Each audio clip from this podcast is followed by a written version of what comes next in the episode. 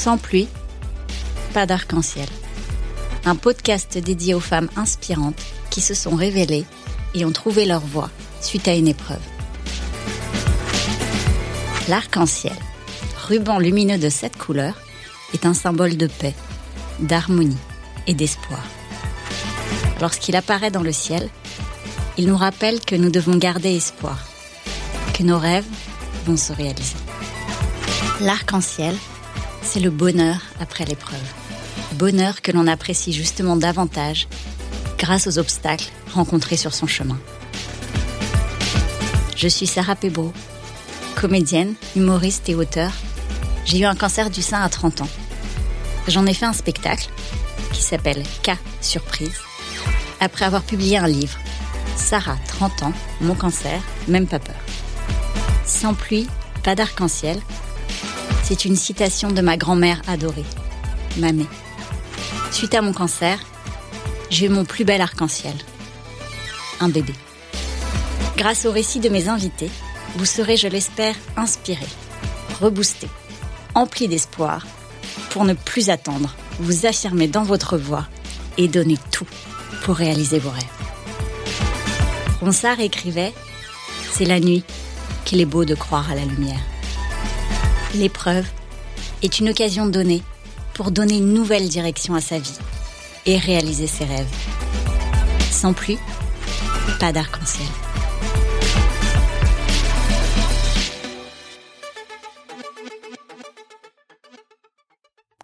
Aujourd'hui, je reçois Catherine Sora-Pavard. Catherine enseigne le yoga, l'associant à l'astrologie. Elle continue en parallèle de se former à l'ouverture de conscience, en CNV et Access Bar, ce qui permet de libérer notre esprit de certains jugements et croyances. Elle a publié en 2021 Moon Astro Yoga aux éditions Le Duc, un programme de Kundalini et Yin Yoga au rythme du soleil et de la lune. Catherine vient nous parler de sa tempête, plus exactement de deux tempêtes.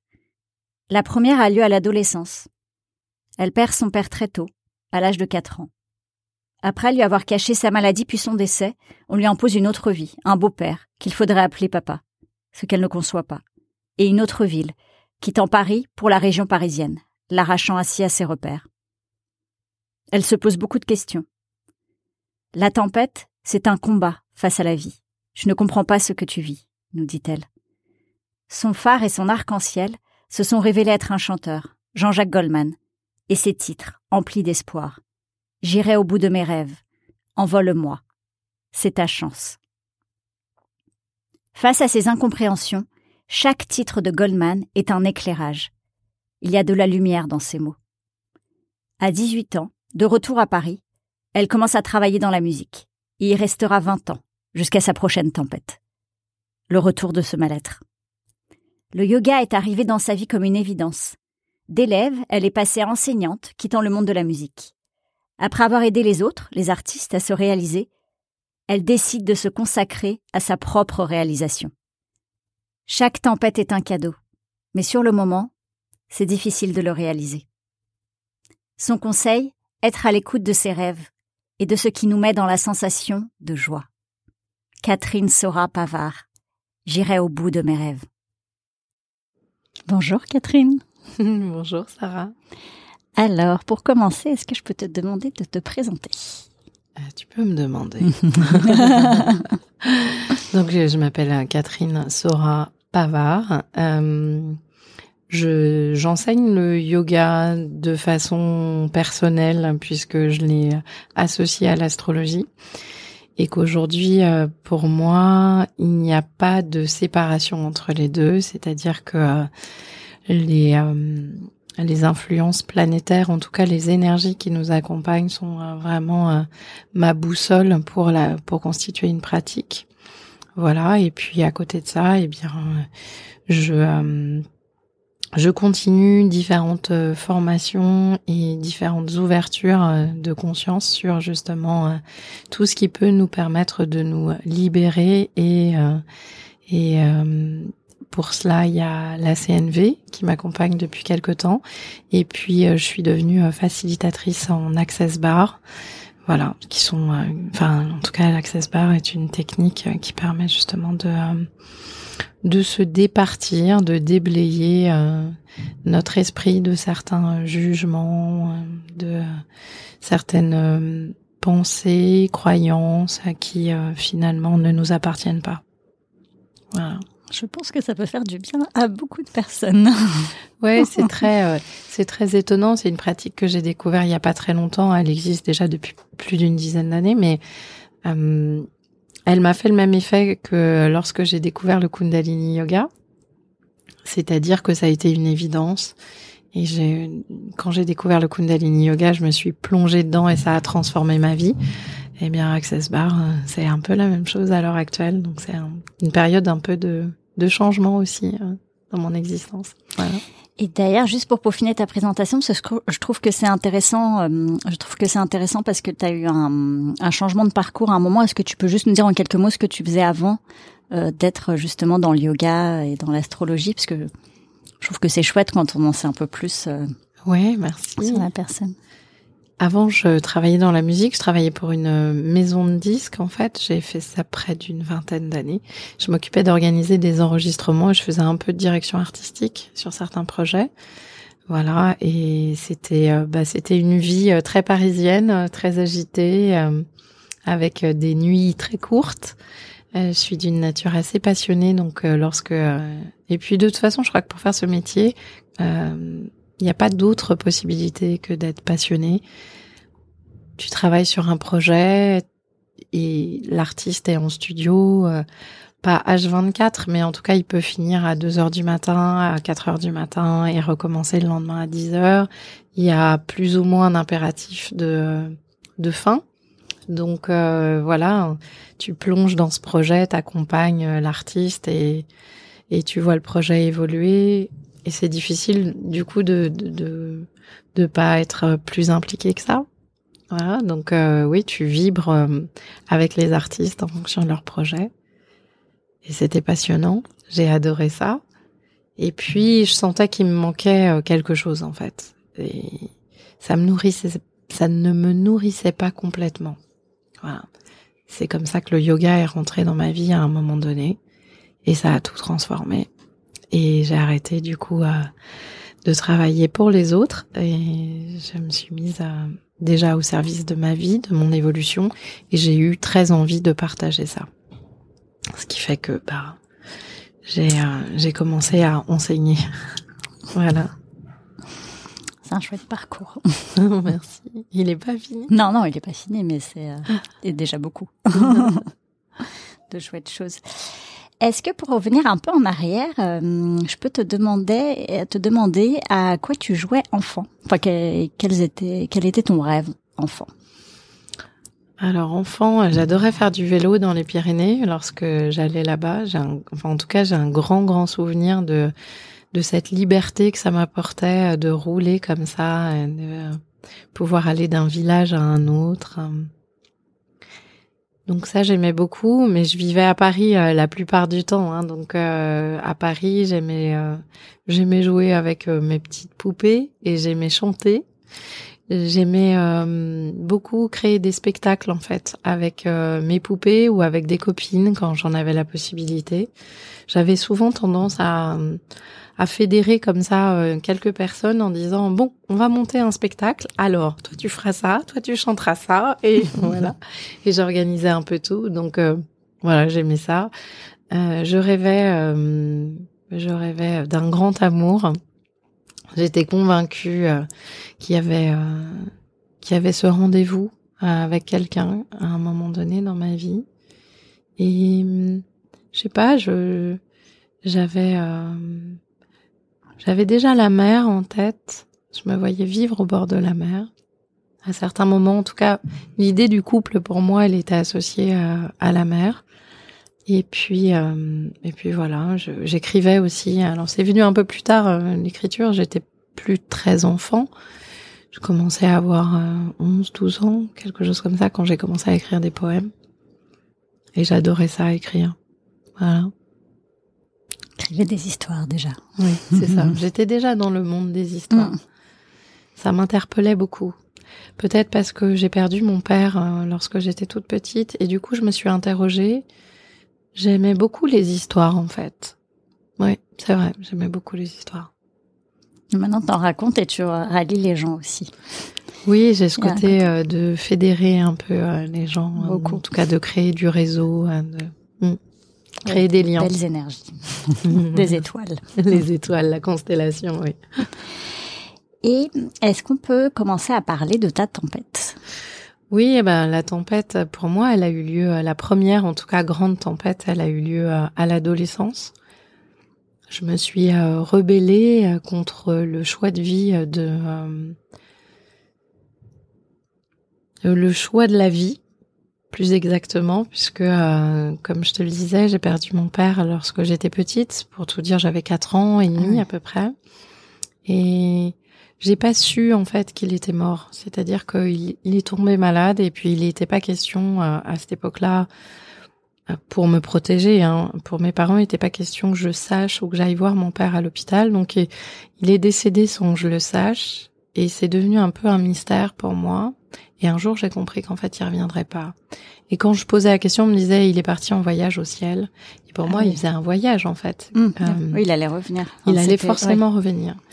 Et il y avait cette idée, du coup, de euh, d'histoire. Qu'est-ce qu'il pouvait bien faire? Quel voyage on peut faire quand on est au ciel? Euh, Qu'est-ce qu'il allait Quand est-ce qu'il allait revenir? Bon. Et et à l'adolescence, en fait, euh, évidemment, j'avais compris qu'il reviendrait plus. Ma mère avait euh, un nouveau compagnon et il s'est posé la question de de dire papa ou de pas dire papa. Et et j'ai pas voulu dire papa à cet homme euh, qui pourtant m'élevait, mais j'avais la conscience que j'avais eu un père et même si je savais qu'il allait plus revenir, c'était une problématique pour moi. Et Suite à ça, notre relation est devenue très tendue, du coup, avec euh, mon beau-père. Et je me suis complètement rebellée. Et j'en ai voulu à la vie de pas avoir de père, ou en tout cas qu'on m'ait privé d'un père, et de devoir euh, d'avoir eu autant de chamboulements, parce que du coup, euh, on avait déménagé, on avait quitté Paris, on était venu dans une autre ville, en région parisienne, et j'avais l'impression que c'était pas ma vie oui. D'avoir, d'avoir, euh, j'avais ce sentiment qu'on m'avait volé quelque chose, qui était mon père et l'amour que mon père aurait pu avoir pour moi, et qu'on m'avait aussi volé du coup euh, ce lieu qui était Paris, alors que euh, là où on habitait en région parisienne, et ben finalement je me sentais très isolée. C'est, c'était ni la campagne ni la ville, et j'aimais pas. Voilà. Donc ça, ça a été une grande tempête de pourquoi je, je m'interrogeais beaucoup. En plus, l'adolescence, c'est quand même une période où on s'interroge sur qui on est et sur ce qu'on vit. Donc, euh, ça, il y avait des facteurs qui faisaient que c'était d'autant plus euh, questionnant. Donc, euh, je me demandais pourquoi. Pourquoi moi, j'avais pas eu de papa? Pourquoi j'étais malheureuse? Pourquoi? Voilà. Je j'aimais me lever pour regarder le lever du soleil. Et j'appelais, je parlais à mon père dans ces moments-là et je me disais mais pourquoi? Donc euh, ce pourquoi, il il m'a posé beaucoup de problèmes. Oui. Mais en même temps, il a été euh, le moteur de toute ma vie. Et euh, et donc ça, ça a été ma tempête. Et dans cette tempête, en fait, j'avais quelque chose qui mettait des couleurs et de l'espoir surtout. C'était un chanteur comme tu disais tout à l'heure, j'aimais les histoires. Eh bien, dans des paroles de chansons, un soir comme ça, je me suis retrouvée euh, chez euh, ma marraine. J'arrivais pas à dormir et elle avait quelques 45 tours. Et à cette époque-là, j'adorais écouter les phases B. Chose qu'on peut plus trop faire aujourd'hui. Mais, euh, et je suis tombée sur une chanson qui s'appelait Veiller tard et qui correspondait exactement à ce que j'étais en train de vivre à ce moment-là, avec ce sentiment d'être peut-être euh, incomprise ou en tout cas avec personne euh, à qui parler. Et et puis euh, après, j'ai voulu écouter l'album de cet artiste et je me suis rendu compte qu'en fait toutes ces chansons me parlaient et surtout me donnaient de l'espoir, faisait que je me sentais plus quand on est dans le pourquoi, on peut se sentir un peu euh, isolé. Ouais. Oui, un peu seul face, à notre tempête, en fait. C'est ça, face à, cette incompréhension, mm. à ce flou, parce que quand t'es dans la tempête, t'es dans le brouillard, en mm. fait. Ça chahute. Euh, et, euh, et là, je, je, trouvais vraiment un moment de calme et un moment de lumière. Et euh, voilà, donc chaque chaque album, chaque chanson était pour moi une explication, un éclairage, quelque chose qui me permettait finalement de trouver de la terre dans, euh, tu vois, pour poser mes pieds, une, une accalmie. Et euh, voilà, donc euh, ça, ça a été, ça a été un vrai, un vrai arc-en-ciel que que c'est ce chanteur, donc que je peux nommer, hein, qui s'appelle Jean-Jacques Goldman, que j'ai eu la chance après de rencontrer dans mon parcours puisque j'ai travaillé en maison de disques. Et je sais pas d'ailleurs si c'est pas un peu à cause de lui que j'ai eu envie de me tourner vers ce métier. En tout cas, euh, en tout cas, c'était euh, formidable d'avoir des mots comme ça, comme j'irai au bout de mes rêves ou euh, envole-moi, dans ces moments où ça s'agitait tellement, où j'étais, je me sentais pas à ma place là où j'étais en fait, ni dans la famille, ni dans le lieu physique où je me trouvais, la ville où j'habitais, voilà. Il y a quelque chose d'assez joli que tu m'avais dit euh, quand on discutait un petit peu avant, c'est que c'était, euh, ça avait été finalement à la fois euh, ce chanteur, enfin ton phare et ton arc-en-ciel. Oui. On oui, bien oui. l'idée du phare, justement, parce que c'est toujours le l'idée quand tu es en plein milieu de la tempête, comme tu disais, un peu dans le brouillard, et que tout à coup il y a encore un petit coin de lumière qui te guide. Oui, oui. Et quand je la première fois que je lui ai écrit, enfin une des premières fois où je lui ai écrit c'est ce que je lui ai mis. Je lui ai dit, euh, vous avez été mon phare dans la tempête. Merci euh, d'avoir fait euh, ce que vous avez fait. Et parce que parfois, je trouve que on ne sait pas pourquoi on fait les choses. on est poussé à les faire et puis on ne sait pas si ça a un intérêt en fait pour les autres. Donc voilà, en tout cas, j'avais envie de lui exprimer ma gratitude et c'est l'expression que j'ai utilisée. Merci d'avoir été, vous avez été mon phare dans la tempête.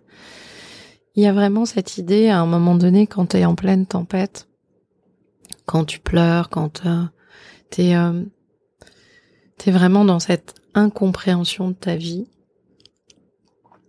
d'avoir des mots qui te permettent d'avoir de l'espoir en fait. C'était vraiment ça. C'est il y avait de la lumière dans ces mots. Et il y avait euh, cette possibilité et notamment bah, pour prendre une autre chanson qui était C'est ta chance. Il y avait du coup là un début de tu vis ça, tu comprends pas pourquoi, mais finalement c'est peut-être une chance. Tu vois? Mm. Et ça du coup ça devenait une lumière et en plus d'être une lumière, un phare, il t'indique qu'il y a la terre pas loin. Donc que tu vas pouvoir euh, euh, tu vas pouvoir retoucher euh, trouver un refuge et trouver un refuge, ouais, tout à fait ça va s'arrêter de, de bouger, quoi. Donc tu vas pouvoir te poser, te poser, te déposer, te reposer. Parce qu'il y a ça aussi, quand on est dans la tempête, on peut pas se reposer. On est toujours euh, agité. On est un peu dans un combat en fait. Enfin, on essaye de tenir debout et. Euh, la tempête, c'est un combat face à la vie, d'une mm. certaine façon. Tu n'acceptes pas ce que tu vis, mm. et donc ça peut rester comme ça pendant très très longtemps. Il, il est presque nécessaire, je dirais, de changer de point de vue par rapport à ce qu'on vit pour pouvoir justement se poser, se reposer. Et c'est vrai que c'est le parfois le plus dur d'arriver à changer de point de vue. Donc toi là, ça a été finalement à travers ses paroles et sa musique. Oui. Mais parfois, quand on est dedans, c'est compliqué de, ah oui. de trouver cet autre point de vue. C'est très très compliqué. Complètement. Donc ça, ça a été euh, ma première, je dirais, grande tempête. Ce passage de l'adolescence avec euh, ce, ce problème finalement d'identité. Je suis la fille de qui? Je connais pas mon père et je, je ne n'accepte pas la famille dans laquelle je suis. Donc qui je suis, c'était vraiment très difficile. Et, euh, et après, euh, ben j'ai pu à 18 ans, j'ai quitté pas ma province mais la région parisienne pour revenir sur Paris, qui était pour moi mes racines. Et j'ai très vite commencé à travailler dans la musique. Et j'ai travaillé donc pendant une vingtaine d'années dans, dans ce milieu. Et puis, il y a eu un moment donné, comme je te disais, où ça ne me satisfaisait plus pas, ou ça ne me nourrissait pas complètement. Et j'ai senti ce mal-être se remanifester et reprendre de la place dans mon existence. Et quand le yoga est arrivé, eh ben, j'ai, ça a été une évidence. J'ai eu à nouveau euh, cet éclairage, cette lumière. L'idée d'un arc-en-ciel, c'est vraiment euh, toutes les couleurs d'un coup qui se manifestent. Eh bien, euh, voilà, le yoga m'a a été euh, pour moi une nouvelle, euh, un nouvel arc-en-ciel, une nouvelle lumière. Et ça a transformé toute ma vie puisque au début, j'ai juste arrêté de fumer des cigarettes.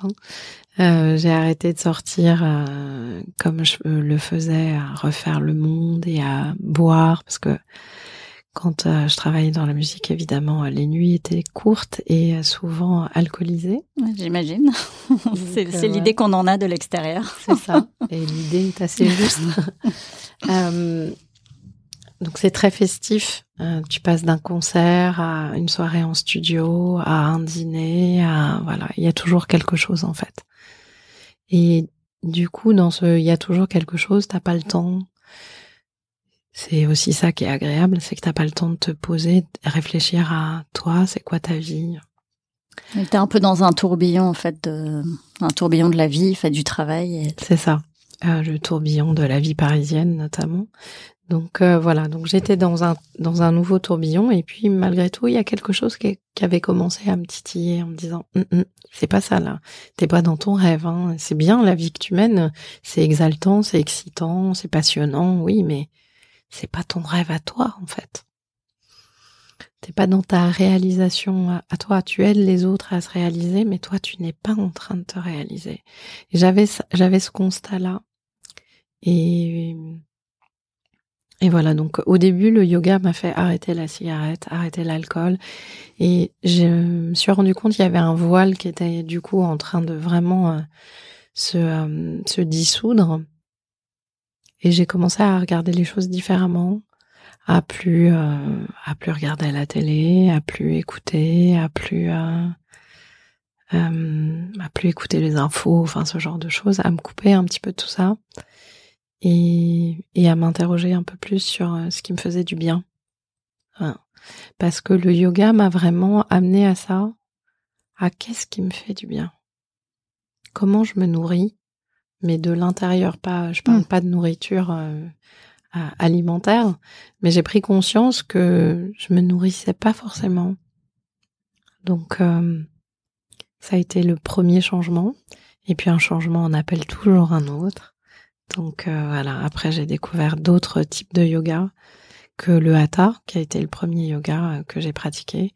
Et quand j'ai découvert le kundalini, tout s'est accéléré en un an, euh, je suis passée euh, de élève à, à suivre la formation pour euh, enseigner. Et comme je te le disais, au départ, mon idée de, de faire une formation n'était pas de devenir enseignante, je le faisais pour moi. Et puis, dès la première semaine de formation, ça s'est imposé à moi que c'était ça que je voulais faire. Donc voilà, et après, tout a été très très vite. C'est en effet un autre très bel arc-en-ciel. Ouais. Ça a été un magnifique arc-en-ciel. Parce que moi, j'ai eu la chance de connaître euh, Catherine comme ça. oui, dans une salle de yoga. voilà. Et, euh, et c'est vrai qu'il y a des moments, on a des rendez-vous comme ça avec la vie qui sont mm. incroyables. Et c'est parfois au moment où on s'y attend le moins, c'est-à-dire que c'est euh, dans ces moments de grande tempête qu'il y a cette lumière qui apparaît d'un coup et, et on s'imagine pas comme cette petite lumière va être en fait euh, révélatrice de, de, notre propre parcours. Hmm. Qu'est-ce que hmm, tu donnerais comme conseil à quelqu'un qui serait aujourd'hui dans une tempête, quelle qu'elle soit d'ailleurs, parce que c'est vrai qu'on peut avoir hmm, plein de tempêtes différentes, mais peut-être quelqu'un qui est vraiment plein dedans, qui a pas forcément, alors pas encore l'arc-en-ciel et qui a peut-être du mal à trouver un phare? Est-ce que il y a des choses que tu pourrais conseiller qui, toi, t'ont aidé? Y a... Je crois que la chose la plus importante, c'est la confiance. Parce que si cette tempête, elle est là, c'est qu'il y a quelque chose à révéler et qu'il y avait quelque chose qu'on ne voulait, enfin, qu'on ne pouvait pas voir, en tout cas, jusqu'à présent. Pas forcément qu'on qu'on ne voulait pas, mais en tout cas, on pouvait pas le voir. Je crois que chaque tempête est un cadeau, mais c'est difficile sur le moment de se le dire. Et s'il y a personne pour nous le dire, c'est encore plus difficile. Parce qu'on croit qu'une tempête, c'est juste une tempête, alors que pas du tout. Une tempête, c'est un révélateur. C'est euh, un moment de vie incroyable de transformation. Donc, euh, j'ai revu cette image il n'y a pas très longtemps, euh, dans ces dernières 24 heures, où c'est Wonder Woman tu, tu vois ce passage, cette séquence où quand elle va pour se transformer, en fait, elle fait un petit tour sur hmm. elle-même, elle fait un tourbillon. Et eh ben, il y a un peu de ça dans l'idée de la tempête. Il y a un moment donné où on voit pas du tout ce qui est en train de se passer, mais en fait, on passe juste euh, d'une dimension à une autre. Ouais. Et donc, c'est, c'est vraiment la confiance. Ce qui nous arrive, c'est, c'est un cadeau. Tout est juste. Et encore une fois, c'est pas évident hein, quand on est dedans. Non, c'est sûr. Mais c'est pour ça que c'est bien euh, de, de partager euh, les arcs-en-ciel qu'il peut y avoir derrière, parce que je trouve que c'est ça qui peut euh, qui peut donner de l'espoir justement quand on est en plein dedans, de se dire bah si ces personnes ont pu traverser ces tempêtes et avoir les arcs-en-ciel derrière, mon arc-en-ciel va arriver. Oui, complètement, complètement. Et c'est en ça que partager son vécu est si important, parce que pour moi, c'était des chansons. Euh, après, ça a été effectivement des textes, euh, des, euh, des j'ai lu énormément de, de livres de développement de soi, des, et et à chaque fois, il y a y a une réponse, ou il y a un espoir, où il y a une, une sensation de ah oui, c'est ça que je ressens au fond de moi, mais j'arrivais pas à avoir les mots pour le le conscientiser. Donc euh, oui, c'est très important tous ces tous les podcasts, tous ces parcours de vie. C'est euh, une façon de rassurer aussi, de dire oui oui, c'est c'est pas ça n'arrive pas juste comme ça. C'est pas le sort qui vient euh, frapper. On a cette dans cette culture judéo-chrétienne, on a un peu ce côté euh, que la vie pourrait nous faire du mal pour nous faire du mal, hmm. mais non, non, non, il y a rien de tout ça, je crois pas en tout cas. Oui, puis on peut même parfois culpabiliser, enfin se dire tiens j'ai peut-être fait quelque chose. Non, en fait c'est inscrit dans la vie, parce que je trouve qu'il y a ça aussi parfois. Mais tu sais pourquoi ça t'est arrivé? Non, alors je sais où ça va m'emmener, mais c'est pas forcément lié à une de nos actions. Enfin, ça nous arrive et euh, complètement. Et on maîtrise pas le fait que ça nous arrive. On peut en revanche euh, plus ou moins maîtriser, en tout cas comment on va le gérer, le traverser et passer de l'autre côté. Oui, bah c'est c'est vrai que les enfants ont plus tout de suite tendance à culpabiliser. Donc euh, c'est euh, c'est dans notre nature et et c'est pas toujours évident de euh, de pas tomber dans ce piège-là. Hmm, c'est vrai. Merci. Et quand tu, comme tu parlais tout à l'heure, juste un petit peu parler du fait que tu avais lu des livres de développement personnel justement où des phrases résonnaient. Est-ce que, parce que j'aime bien justement que hum, chaque invité partage aussi euh, quelques sources qui pourraient aider d'autres personnes. S'il y a un livre qui a changé ta vie, alors il peut y en avoir plusieurs, hein, on n'est pas obligé d'en, mais hum, voilà, c'est ces livres qui ont une résonance euh, euh, particulière. Alors ça peut être à différents moments, au moment de ta tempête ou plus récemment. Hein, c'est pas forcément hum, directement lié à la tempête, mais voilà, un livre qui a pu t'apporter beaucoup à un moment. Il y a, j'ai envie de dire, presque chaque livre que je viens de lire et euh, a marqué ma vie, a changé ma vie. Euh, quand j'étais euh, plus jeune, il y a un il y a deux livres qui m'ont beaucoup euh, touchée. Il y avait Les souffrances du jeune Werther de Goethe et il y avait le livre sur Hélène Keller, cette euh, jeune femme donc qui était aveugle et qui écrivait, enfin qui lisait, qui écrivait en braille. Et puis et puis bah une fois adulte, il y a eu la prophétie des ondes de Richard Bach, euh, qui m'a ouvert sur le monde de l'énergie. Et ça faisait tellement euh, écho dans ma vie et c'était une telle évidence que les choses n'étaient pas justes comme on les voyait. Et qu'il y avait effectivement J'en avais fait l'expérience quand j'étais plus jeune. J'avais eu la sensation que certains objets ou qu'il émanait une énergie à certains endroits. Alors quand on en parle aujourd'hui, c'est beaucoup plus rentré dans notre culture qu'il y a 30 ou 40 ans. Mais euh, voilà, quand j'ai lu ce livre, je, je me suis dit, ah oui, d'accord. Donc, il y a plein de gens, en fait, qui, potentiellement euh, partagent ce même point de vue, ou en tout cas sont beaucoup plus avancés que moi dans ce processus. Et du coup, c'était, euh, c'était, c'était vraiment euh, exaltant de découvrir. Donc, c'était, bah, c'est dans la collection spiritualité de je sais plus quelle édition. Enfin, c'est les livres rouges. Et, et voilà. Et donc, je me suis aperçue qu'en fait, il y en avait plein d'autres. Oh, c'était formidable. Donc, ce livre-là, en tout cas, était euh, très, très euh, inspirant. Et alors, en termes de musique, alors je sais pas du coup si ce sera Jean-Jacques Goldman, ça peut être, bien sûr. Ouais, je peux pas dire une chanson de Jean-Jacques Goldman parce que. Ah non, mais tu peux en dire plusieurs. Hein. On est comme ça, ça va faire une belle liste Spotify parce qu'on met tous les titres euh, des invités de Sans plus pas d'arc-en-ciel, euh, tout ce qui peut donner la pêche. J'irai au bout de, de, mes rêves reste euh, un incontournable avec Envole-moi aussi parce que cette chanson m'a profondément touchée dans cette idée de euh, tire-moi de là Mm. Il y avait vraiment ce, cet appel au secours à un moment donné. J'avais vraiment envie de sortir de, de l'espace-temps dans lequel j'étais. Et, euh, et il y avait cette phrase dans cette chanson, euh, et s'il le faut, j'emploierai des moyens légaux. Euh, à coup de livres, je franchirai tous ces murs. Il y avait vraiment cette notion de de rester quelqu'un de bien, de rester quelqu'un de juste, tu vois, et mais malgré tout de s'en sortir. Et et du coup, euh, oui, cette, cette chanson me touche. Dès que j'entends les premières notes, j'ai tout mon corps euh, qui vibre. Euh, voilà, merci encore Jean-Jacques. et et puis après, bah, je, je, suis quand même une jeune femme qui a connu les années 80 et je trouve qu'on avait une on avait pléthore de chansons qui donnaient la pêche, et notamment euh, bah, cette chanson d'Elton John que j'adore, qui est I'm Still Standing. Et déjà dans le titre, tu comprends aussi, hein, je suis toujours, euh, voilà, je suis toujours là, je suis toujours mm. debout. Et il y avait vraiment cette notion aussi que j'aimais beaucoup, euh, du coup.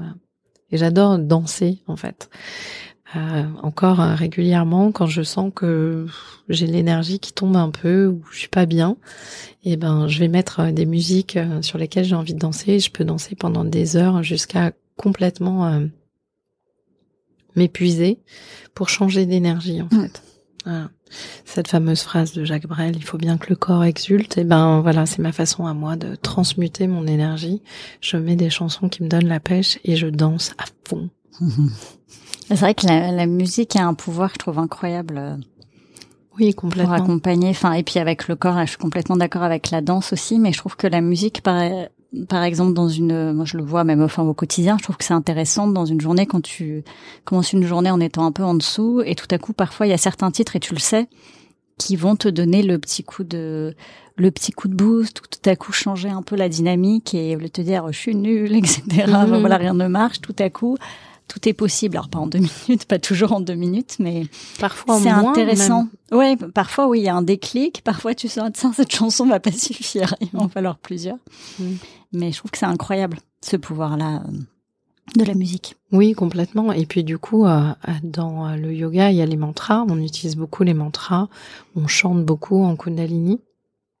Et de fait, euh, c'est pour ça que je te disais moins, parce que parfois, le fait d'entendre quelques notes, tu, as, mm. tu as déjà tellement entendu le morceau, tu l'as tellement chanté, tu l'as tellement répété le mantra que rien que de l'entendre pendant quelques secondes ou de te le réciter, hop, ton corps se souvient et ta vibration change. Il y a, il y a ce pouvoir effectivement de la musique, parce que d'une certaine façon, on est de la musique on est constitué d'une musique, on est une vibration, et la musique est vibration. Donc euh, dès qu'on entend une vibration plus élevée ou plus enjouée que la nôtre, eh bien elle a tendance à réveiller ça chez nous parce que on connaît cette vibration enjouée et euh, et c'est un état naturel que d'être heureux. Donc euh, dès qu'on ressent ça, eh ben notre corps il, a envie de de se synchroniser avec cet état-là. Donc oui, euh, mais ça marche aussi dans le sens inverse. Hein. C'est-à-dire que si on écoute euh, des chansons tristes, euh, ça peut très très vite aussi nous plomber entre guillemets, en tout cas faire chuter notre vibration. C'est sûr. D'ailleurs, je sais pas pourquoi parfois ça nous arrive de, enfin, en étant déjà pas bien, d'écouter des chansons tristes. Parfois, je me dis, est-ce qu'il y a un truc euh, maso juste de besoin d'exulter, enfin de d'extérioriser le, je sais pas, de d'évacuer les émotions mais euh, je trouve que j'en sors mais j'ai l'impression que plus jeune j'ai j'ai fait ça par un moment de d'être dans un où je me dis tout comme un film où aujourd'hui bah je regarderais plutôt une comédie pour euh, avoir la pêche et parfois euh, je trouve qu'il y a d'autres époques de la vie où on est un peu alors peut-être comme tu le disais tout à l'heure il y a certains morceaux où on se reconnaît mais je me dis oui, je pense qu'il y a, il y a effectivement à un moment donné le fait de se sentir compris, ou en tout cas mm. de trouver des mots pour dire mm. ce qu'on ressent. Ça, c'est sûr. Et je pense qu'il y a aussi un effet euh, du cercle vicieux, entre guillemets, qui est que quand on va pas bien, on a, on a tendance à mal manger, à regarder des trucs qui sont encore plus déprimants. Hein, parce que bah, le mental négatif, euh, d'une certaine façon, se régale en fait de euh, nous voir comme ça aussi mal en point. Et voilà. Je suis d'accord avec toi, il y a un moment donné, ça peut être ok de le faire euh, une soirée, un jour ou deux. Et puis, euh, bon, il y a certaines personnes qui auront peut-être plus tendance à avoir besoin de toucher le fond pour remonter. Mm. Voilà. Et puis d'autres qui vont suffisamment se connaître pour se dire ah je t'ai repéré là c'est bon je vais voilà je vais actionner je vais passer à autre chose. Et dans les mantras, parce que du coup on était sur les musiques, dans les mantras justement, il y en a un, euh, je veux dire, je parle des mantras dans le yoga, il y en a un en particulier qui donne plus euh, la pêche. Enfin, si tu veux bien partager, ou est-ce que ça change un peu selon selon ton humeur et le. Oh, ça change en fonction de des années et hmm. évidemment de mon vécu. En tout cas, il y a un mantra qui euh, qui reste très cher à mon cœur, qui est Apsa Yoa, Sacheda Sachadoa, Har Har Har, euh, j'ai euh, beaucoup médité avec ce mantra, notamment au moment où euh, j'ai créé ce passage entre quitter la musique et m'installer en tant qu'enseignante de yoga. Et puis, il m'a, à chaque fois que j'ai eu des grands changements ou des périodes un peu difficiles, j'ai, je me suis tournée vers lui et je l'ai repris sur des longues périodes, 120 jours de pratique. Il faut dire que dans le Kundalini, c'est fréquent d'avoir comme ça euh, des euh, des engagements avec un mantra sur 40, 90, 120 ou 1000 jours. Donc euh, avec ce mantra, j'ai fait plusieurs séries de 120 jours. Et puis justement, pendant la période du confinement, j'ai refait une sadhana avec ce mantra. Et voilà, et je trouve que c'est un mantra qui apporte beaucoup de de confiance justement dans euh, l'inconnu. Donc euh, c'est un, vrai soutien pour moi. Apsa yoa sacheda har har har. Et il signifie euh, je je reconnais en fait cette conscience supérieure qui prend soin de moi. Et en elle, je peux trouver mon refuge. Ça rejoint un petit peu ce qu'on disait tout à l'heure sur le phare à l'arc-en-ciel. Oui, je trouve que ça rejoint aussi sur ce que tu disais de faire confiance. Oui, complètement. C'est vraiment pouvoir s'abandonner à un moment donné à cette confiance que si les choses nous arrivent, c'est parce qu'elles ont une bonne raison. Mm. C'est pas toujours. Euh, ça coule pas toujours de sens. Bien sûr. c'est pas toujours évident pendant la pendant la tempête en fait. on n'a pas toujours le recul. De, se dire ça. On est dans la bataille et c'est vrai qu'on se rend pas toujours compte de. Je trouve que c'est plus avec du recul. Euh, oui. Qu'on arrive à se dire ça. Et en même temps, on sait que dans une vie, on n'aura peut-être pas qu'une seule tempête. Donc, euh, c'est bien de pouvoir euh, apprendre de ce qu'on vit. En tout cas, de tirer une philosophie, de donner un sens. Un jour, j'ai eu une discussion comme ça avec quelqu'un qui me disait, ah, mais toi, tu as trouvé un sens à ta vie. Oui. Et j'avais pas dans ma tête, j'avais pas conscience que peut-être des gens n'avaient pas de, trouver un sens à leur vie. Mm. Et c'est important, je crois. En plus, là, on est, euh, on est dans une période de grand flou. Donc, euh, définir le sens de notre existence et définir du coup le sens de la vie en tant que humanité, c'est quelque chose d'important. Et je trouve que d'ailleurs l'épreuve peut pousser à ça, c'est comme c'est un chamboulement de se dire bah tiens, euh, qu'est-ce qui est vraiment important? Parce que si si la vie peut s'arrêter demain ou peut y avoir un qu'est-ce enfin qu'est-ce qui est important pour moi et qu'est-ce que hum, quelle est ma vie? Est-ce que je l'aime? Est-ce que je suis heureux? Est-ce que enfin plein de questions essentielles qu'on se pose pas forcément parfois dans le tourbillon de la vie, je trouve. Complètement, complètement. Et ce, ce sens, il nous permet aussi de transcender la souffrance. Et alors, c'est ma croyance, mais je je pense que cette faille qui se manifeste à, travers la tempête, à travers la souffrance, nous ouvre. Et on a besoin de ça pour s'ouvrir, en fait, au sens de la vie. Pour s'ouvrir aux autres.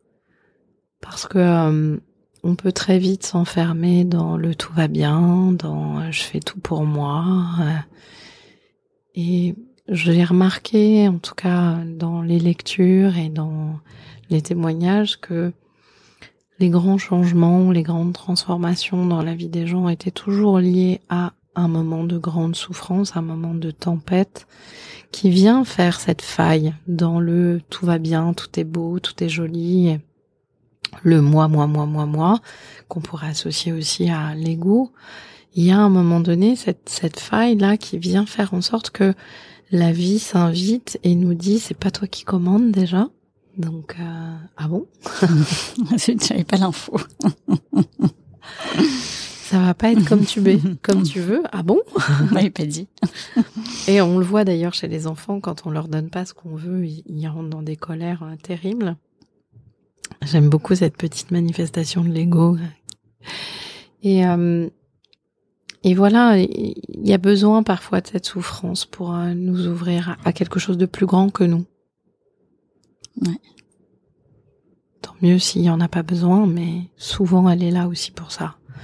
Soit pour nous ramener sur euh, une voie, un chemin qu'on avait oublié, qu'on avait perdu de vue, soit pour carrément euh, nous ouvrir à notre lumière intérieure. Oui, il peut y avoir des grands changements en fait après les tempêtes et, et parfois, enfin moi j'aime bien ton image du cadeau. Parfois la tempête est un cadeau. C'est vrai que c'est compliqué quand on est en plein dedans, mais je pense qu'il y a, il y a vraiment un cadeau derrière. Mmh. Oui, oui, c'est vraiment euh, un sas euh, de euh,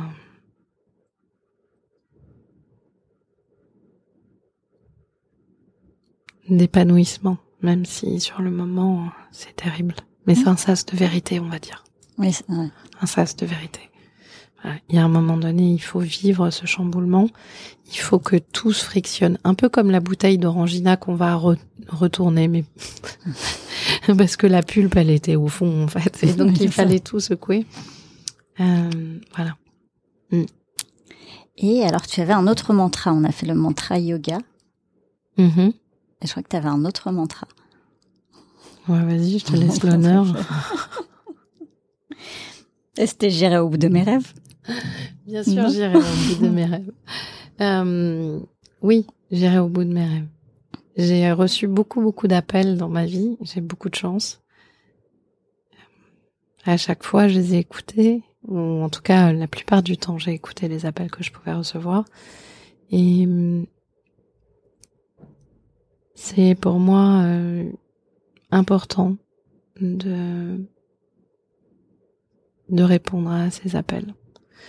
Quand j'étais adolescente, j'avais envie de faire du théâtre et donc euh, quand j'ai eu un peu d'argent, quand j'ai commencé à travailler, que j'ai eu un peu d'argent, j'ai tout arrêté pour me payer les cours Florent. Je voulais absolument faire du théâtre parce que je me disais, oh, quand je vais avoir 50 ans, un jour, je vais me regarder dans la glace et je vais me dire, si j'avais su, si j'avais essayé, oh, je veux pas vivre ça.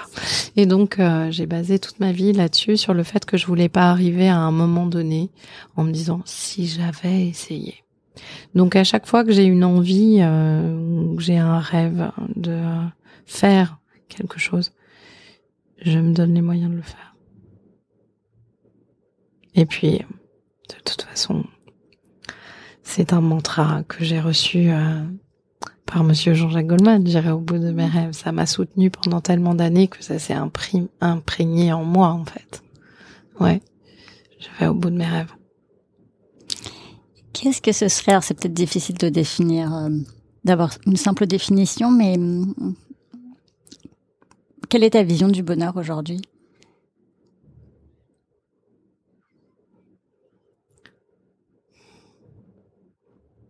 Le bonheur, c'est d'être satisfait de ce qu'on vit au moment où on le vit.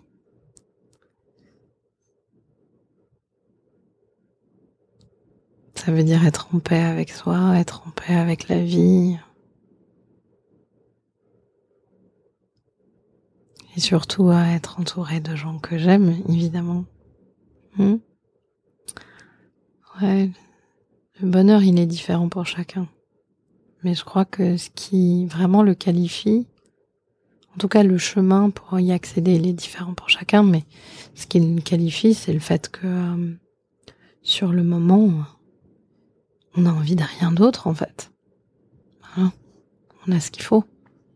On est en plein, comme on dit en CNV. En plein. Est-ce qu'il y a hum, quelque chose qu'on n'a pas abordé que tu aurais envie de partager avec tous? Je crois qu'on vit un moment euh, très important dans notre histoire dans l'histoire collective et du coup dans notre histoire personnelle. Et qu'aujourd'hui, on a des questions euh, fondamentales qui se posent, qui se posaient pas il y a 10 ans, il y a 20 ans, il y a 30 ans. Et euh, c'est pas évident d'y répondre. Je crois que le, ce qui est justement très important pour y répondre, c'est d'être à l'écoute de ses rêves, de euh, ce qui fait sens pour nous, ce qui nous donne envie de nous lever le matin, mais pas dans le matériel, vraiment dans, dans ce qui nous met en plein, hein, dans cette sensation de joie. Et plus on va se connecter à, à cette sensation de joie et à ce rêve, ou en tout cas à cet idéal, plus on aura moyen de changer la vibration de ce qui se passe à l'heure actuelle et de manifester autre chose dans le monde. Voilà ce que j'aimerais partager, c'est vraiment euh, prenons conscience de la chance qu'on a aujourd'hui d'être euh, des êtres euh, créateurs, créateurs de bonheur ou bien créateurs de peur, de souffrance, parce que si on s'enferme effectivement dans la peur du manque, eh bien on va aller droit dans le dans une amplification du manque. Ça tient sans, culpabiliser ou sans rentrer dans, quelque chose qui soit justement de l'ordre d'une pression, c'est plus euh, dans, cette idée que on a cette capacité en fait de voir un arc-en-ciel ou de voir une tempête. Si on se dit que là, ce qu'on vit aujourd'hui, c'est une grosse tempête et que ça va peut-être tout détruire, eh ben forcément, il y a des chances pour que ça fasse beaucoup de dégâts. Mais si on voit ce qui se passe aujourd'hui dans le monde comme une opportunité de, de transformer complètement euh, la société, la vie sur Terre, et qu'on visualise ce que ça pourrait être, alors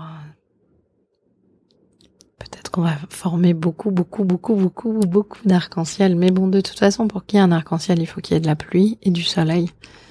Donc, euh, c'est un équilibre aussi.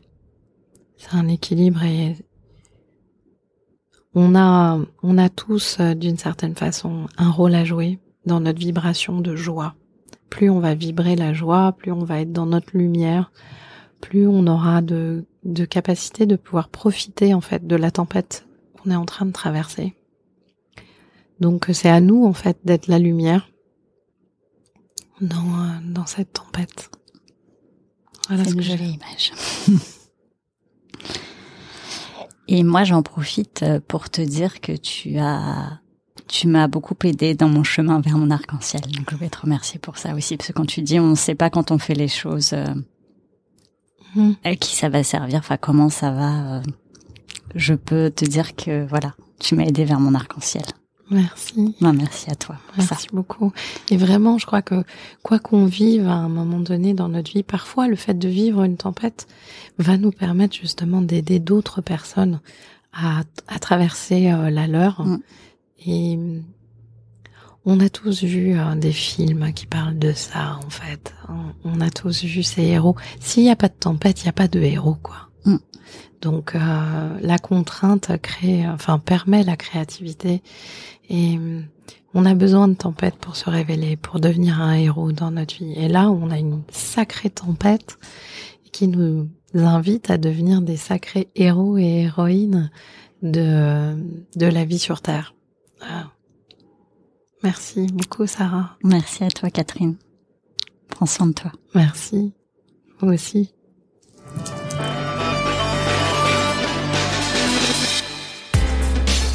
Merci d'avoir écouté cet épisode. Si vous aimez le podcast, mettez une super note, 5 sur 5, sur les plateformes d'écoute. Envoyez le lien à une ou deux personnes que le podcast pourrait intéresser et aider, et partagez sur les réseaux sociaux. Merci pour votre soutien. Tant qu'on est en vie, tout est possible. L'épreuve est une occasion donnée de se révéler et de réaliser ses rêves. Si un bébé après un cancer c'est possible, alors tout est possible. Croyez en vos rêves les plus fous et donnez tout pour les réaliser. Sans pluie, pas d'arc-en-ciel.